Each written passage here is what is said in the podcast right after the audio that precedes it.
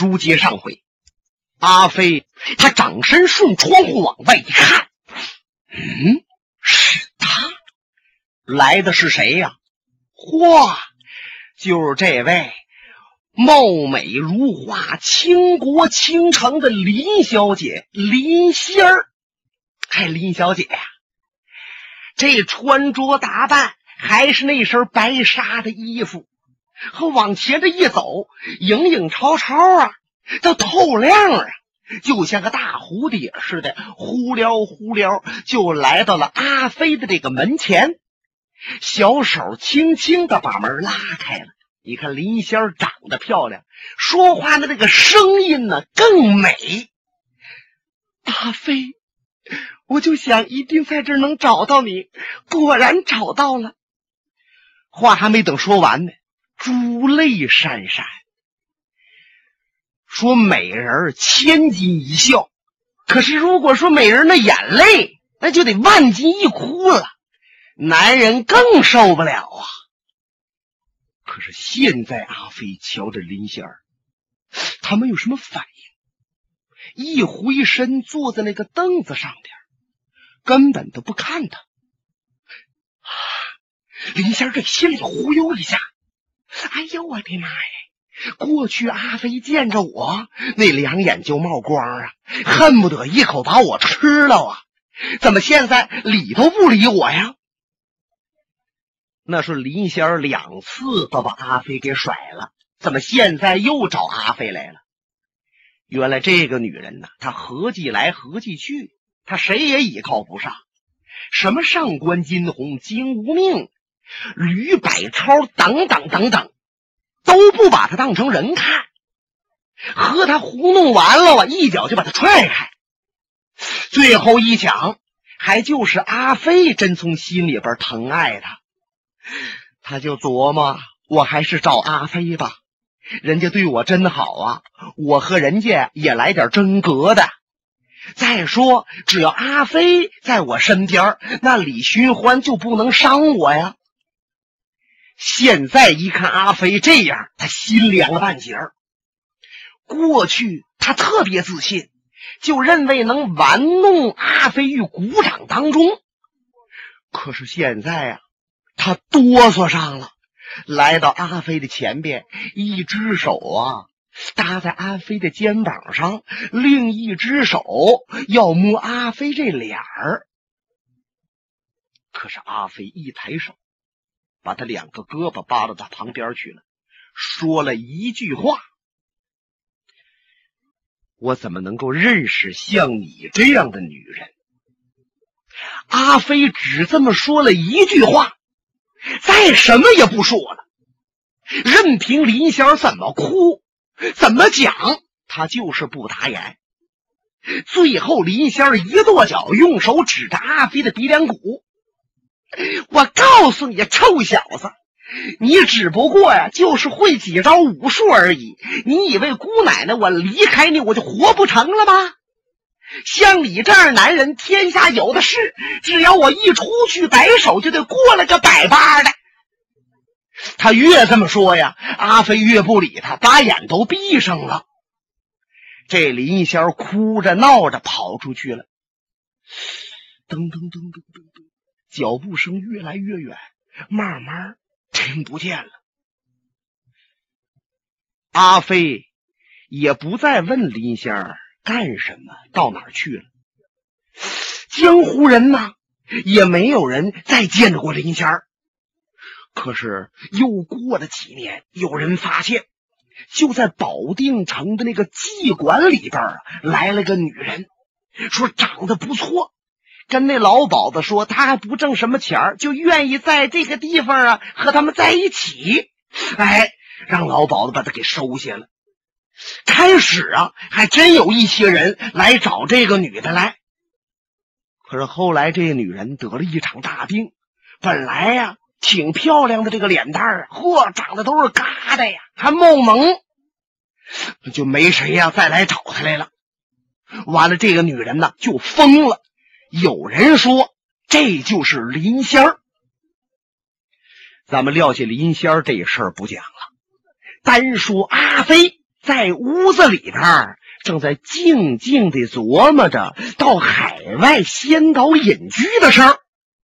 哎，在他的小房的外面又传来了脚步声，蹭蹭蹭蹭蹭蹭。听着脚步声可紧急呀！阿飞这回没站起来，只是扭转身躯往外看了一眼。他这一看，不由得两眼一亮，认出来了，外边来的又是个年轻女子。这个年轻的女子啊，是那位大辫子小姐孙小红。你看，过去阿飞还以为孙小红和他爷爷是说书的艺人，后来才知道，那孙老爷子乃是白晓生排兵刃谱名列第一的天机老人呐。那么，这个孙小红也是一位侠女。看来阿飞终于明白，谁是好人，谁是歹人，谁值得亲近，谁不值得亲近了。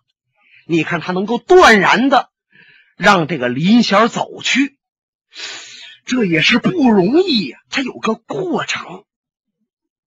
阿飞赶紧站起身，来到门外，抱腕拱手：“孙小姐，您来这儿有什么事儿吗？”孙小红一看阿飞，惊喜交加，可这一高兴啊，眼泪不由得淌下来了。哦，孙小姐，出了什么事了？您快和我说。你看林仙那么哭，打动不了阿飞。孙小红的一落泪，阿飞着急了，他就知道肯定出了什么大事了，要不他不能这样。阿飞呀，李寻欢、李探花他没有死，他又活了，可是现在又被上官金虹带到红毛镇青铜阁内。李探花身体虚弱，而对方人又那么多，他是九死一生啊！我想来想去，只有你或许能救他，不知你是否能够前往？哦，是这样！就见阿飞神情一震，他一想到李寻欢没死啊，心中极为高兴，恨不得立刻能够见面。可是，一听说李寻欢又身处险地，着急万分。没等孙小红在前面引路，他甩开大步，蹭蹭蹭蹭蹭，这就跑出去了。孙小红在后边紧跟着，呵，他一溜小跑都有点跟不上。简短截说，两个人一路急奔，跑了几十里地，来到了红毛镇。孙小红用手一指，啊，前边就是青铜阁那大院。阿飞按着肋下的宝剑来到大门口，他一看，黑油漆拱那个大门有兽面虎头环，门前边有两个看门的石狮子，还有上马石、下马石，晃绳有一溜。一看这就知道这是个大家户。再瞧啊，这黑油漆那门。怎么裂开了？你看阿飞不清楚，这是梅先生上次来给踢飞的。阿飞一抬腿就照这扇门，咚！他这一脚，这门板不是裂开了，飞出去了，啪嗒，不楞楞楞楞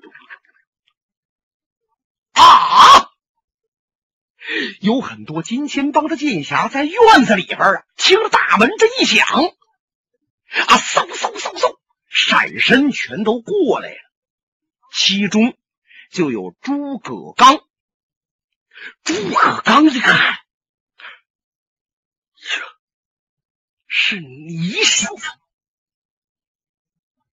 阿飞站在这门口，显得很平静。他的薄嘴唇轻轻一颤，说了一句话：“把李寻欢给我放出来。”我诸葛刚在此，就你拿唾沫能把李寻欢粘出去吗？快放，不然我要杀人！旁边有个金钱帮剑侠，这小子也不认识阿飞，他一看阿飞也年纪轻轻的，你卖什么狂？轮动单刀奔阿飞来，就听着，啊！哎呦！诸葛刚的眼睛直了，娘的，都没看着阿飞这宝剑是怎么出来的，就给我的弟兄穿到脖子里边去，剑尖在后边露出来了。他轮动铁拐砸向阿飞，阿飞的身子斜刺一走，就他往前这一走不要紧呐，他带着剑走啊。诸葛刚就觉着眼前一花，哎呦，不好！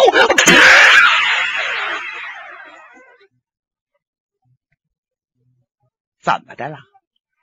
原来诸葛刚愣拿自己这脖子碰到阿飞那剑上了，那还有好？咣，人头倒地，死尸扑通栽倒。哇！这院子里边一片大乱。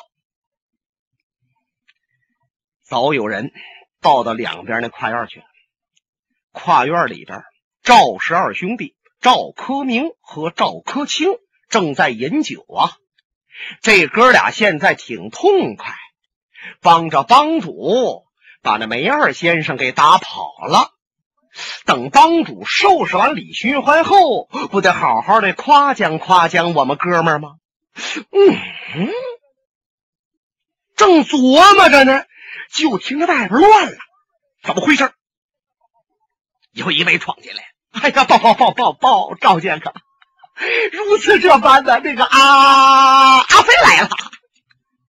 什么？阿飞？这哥俩虽然跟阿飞没打过交道，可是他们可知道阿飞的名头。阿飞的剑是以快剑著称啊。不过，这小子曾经败给过金无命剑客。后来又与贺敬、贺洞天这老爷子打赌比武，然后他就走了，不再有踪迹。怎么现在跑这儿来了？哦，都为救李寻欢来的。这就叫天堂有路而不走，入地无门自来投。这哥俩一甩手，把他酒杯就摔出去了，啪嚓，苍狼哗啦。一个拽剑，一个亮抓，飞身跳出屋宅，来到大院之内。此时阿飞正好来到他们的前边，他俩把路拦住了。这哥俩喝的不少，眼睛都红了，掐着家伙怒视阿飞：“怎么，你把诸葛刚的脑袋削下来？”阿飞一摇头，不是他脖子碰到我的剑上。哎呀，你挺会说话儿！那我们哥俩也想用脖子碰碰你这剑。他们俩刚说地儿，就见阿飞那手往腰里边一摸，这剑就出来了。赵克明一看，不好！哎呀，这剑奔我脖子来了，快躲！他缩颈藏头，往旁边一闪，还没等他用剑磕阿飞那剑呢，阿飞那剑又挑向他的小腹。他刚往后边一错身子，阿飞剑又刺向他的脚面。他又往起一蹦，阿飞这宝剑上中下三盘九节，咔嚓嚓嚓嚓嚓嚓嚓都不容他还手，逼得赵克明只有招架之功，无有还手之力。赵克清一看。好个臭小子！果然是快剑凌人。可是我让你知道知道我飞抓的厉害。他这一飞抓，抓向阿飞的脖子。梅二先生就曾经让他飞抓给抓伤了。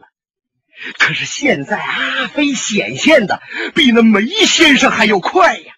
那两条腿如同电钻，擦那么一拧。把飞抓这一招就躲出去了，而且毫不被动，回手就一招犀牛望月式刺向了赵科清。这哥俩一看，哎呦，阿飞这小子不是人呐，这小子是魔呀，是剑魔啊！人练剑不会练的这么快。前文书阿飞和金无命可比过剑。那一次阿飞惨透了，在大庭广众当中，众目睽睽之下，拜个人一招，最后说认输了。阿飞把剑都折了。作为阿飞来说，认可死都不愿意说那样的话，认可死都不愿意把剑给折了。那时候他只想啊，认可不练武了，不成名了，回去找林仙儿。可是阿飞哪里晓得，他之所以那一阵剑慢，腿不好使。是林仙儿给他吃迷魂药吃的。你什么人物？晚上老给灌点迷魂汤，那大脑都麻醉，那手还能快吗？可是现在，阿飞是恢复了常态，可这把剑上下翻飞，如同暴雨催花，就听着啊！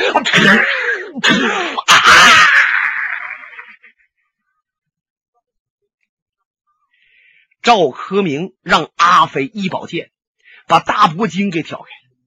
赵克清刚一愣，阿飞一个落地盘滑剑斜刺里撩上来，给他肚子开开。这哥俩翻身倒在地上，还没马上咽气呢。你瞧我，我瞧你，在那说着什么？兄弟，我我我我这，他哥俩翻的是外语，别人听不明白。阿飞连看都没看他们。手中掐着铁片子剑，窜身就来到了青铜阁这个大门前。阿飞用剑打的使劲砸呀，咚咚咚咚！李大哥，李大哥，我是阿飞呀！大哥，你出来，你出来，你还活着吗？还有一些金钱帮的小贼想往起来，孙大辫子孙小姐手中掐剑，冲他们一瞪眼，吓得这帮小子嗖嗖嗖嗖嗖都跑没影了。可是无论阿飞怎么砸这门，里边是一点动静都没有。这个时候，金无命在里边忍不住了，来到他的师傅跟前，师傅。看来阿飞这小子来了，外边的人挡不住了。我出去把他废了。上官金鸿坐在那里没动，冲他徒弟摇了摇头：“不，不必理他。我们现在还要陪着李探花喝酒。和李寻欢这酒啊，喝了一夜，今儿天亮了，接着还喝呢。瞧着李寻欢。”喝的那个脸儿红了，红了又白了，眼珠啊都已经布满血丝。这也就李寻欢，欢二家别人呢早就趴在桌子上睡了，可是李寻欢还是慢慢的把酒往嘴里边倒呢。上官金鸿不得不说话李探花。我希望在你死之前亮亮你飞刀的功夫，我好开开眼呐。如果你酒喝的这么多了，手发抖，刀使不好，岂不是让我失望？李寻欢听这话，把这酒杯慢慢放那上官帮主，我就是要死的人。你能够供我这顿酒，我非常感激。可是我这个人呢，好得寸进尺。哼，我还想问一件你不一定愿意说的事。上官一听，李探花，你尽管问。你这种情况下，只要我能够回答的，我都回答你。好多谢了，请问。谁是梅花道？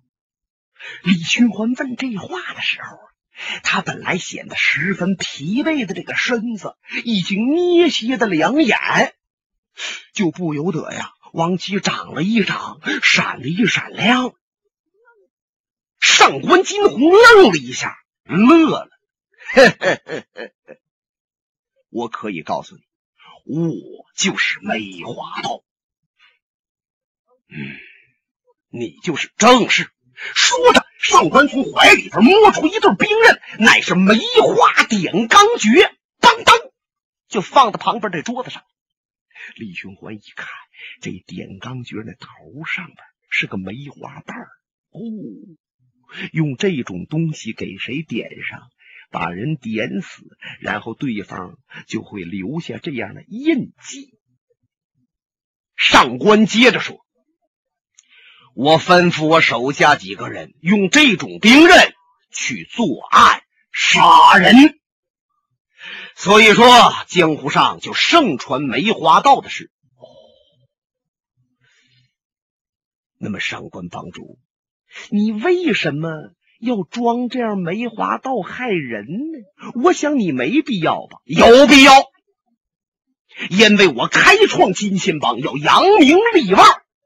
我假装梅花道去作案，杀人越货，然后我再假装把梅花道抓住，杀死，这就叫为民除害了，好让百姓们感激我，江湖们拜服我。所以啊，我找替死鬼呀，就找中了你李寻欢。原来如此。多谢上官帮主见告，可我李寻欢还有一事不明，请问少林大师心湖被人用金钱镖暗算，凶手始终没有暴露，不知他是何人呢？哼哼哼哼，哈哈哈哈！上官仰面大笑，伸手从怀里边抓出了一把金钱镖，哗啦就扔在这个桌子上。李探花，除了我，谁又能伤得了新湖？谁又敢伤新湖呢？上官，凭你的才智，足以成名于世，被后人敬仰。你为什么非得做这样的歹毒之事，而要让万人催骂呢？李寻欢，你认为你是好人，我也承认你是好人。可是你有什么好下场？我看我现在要比你强得多，而且以后还没有人能把我如何？李寻欢听到这儿，咳嗽上，实在说不出什么。一个手啊。拿着酒杯，另一只手拿起酒壶，这两个手颤抖着，他要倒酒，他要喝。上官坐在对面，就一眨眼睛，可是他就刚一眨眼，嚓的一声，李寻欢那个飞刀出来了。不是您说李寻欢？一个手拿着酒壶，另一个手拿着酒杯，两个手都站着，那个刀怎么出来的？谁都没看着我。哎呀！扑通！上官金鸿的脖子上已经钉上了飞刀，他一个跟头就栽在地上。李寻欢，好快的刀啊！我因为。不相信你刀这么快，你力不虚发，我一定要让你发空一次。可是没成想啊啊！